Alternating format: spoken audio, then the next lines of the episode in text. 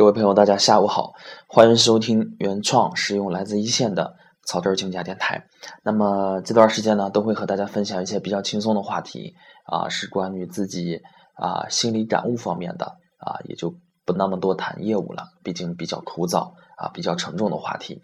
那么今天要谈到的这个话题呢，啊，跟我最近的经历有关系，因为从这个大学也好，从这个工作也好，那么在啊，和同事的聊天当中呢，和这个包括朋友圈的分享当中呢，都会谈到去分享一些教教你啊，把这个啊生活看破啊，把这个不要那么爱慕名利啊，要做一个善良的人啊，要做一个想得开看得破的人。但是我一直就有一个疑问，我一直特别反对。我说为什么要人要年纪轻轻的呢，就要看得这么开呢？像这得道的高僧一样。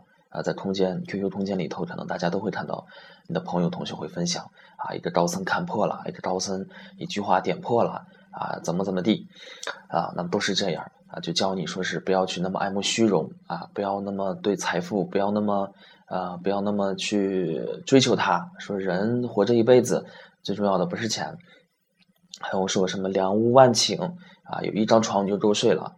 啊，什么什么有那么多吃的，你也就是一一日只食三餐。那么这样的思想呢，一直在灌输。但是我如何去理解呢？他们说的是对的啊，他们说的是对的啊。但是对于目前咱们这个年龄，二二三十岁、三四十岁，我认为是不恰当的。我认为啊，如果作为一个刚毕业的人，二十多岁的人，就一定要做一个贪财好色、爱慕虚荣的人。那为什么这样呢？我就心想，你作为一个刚毕业的年轻的学生，或者说。刚上班的一个年轻人，你工作的动力在哪里？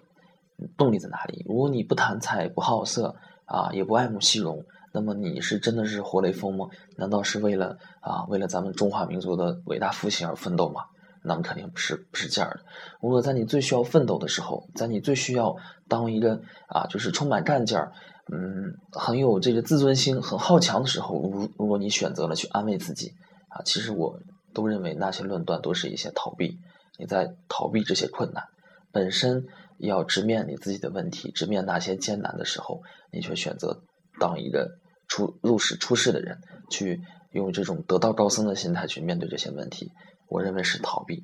那么这个时候呢，啊，比起那些市面上很多的成功学啊，所谓的心理专家来教你啊，要稳重啊，要看开啊，不要那么匆忙。啊，人活着的意思呢？啊，要多关注内心。我认为这些，嗯，纯粹是扯淡，纯粹是扯淡。年轻人就要偏执一些，就要好胜心强的一些，啊，就要对金钱、啊美色、嘛美食、美景，就要对这些充满了啊追逐的能力。啊，我一定要得到他们。就比如说我自己，啊，上高中的时候呢，啊，我自己跟自己开玩笑，我说我这一辈子奋斗的三个目标就是看尽天下美景，啊。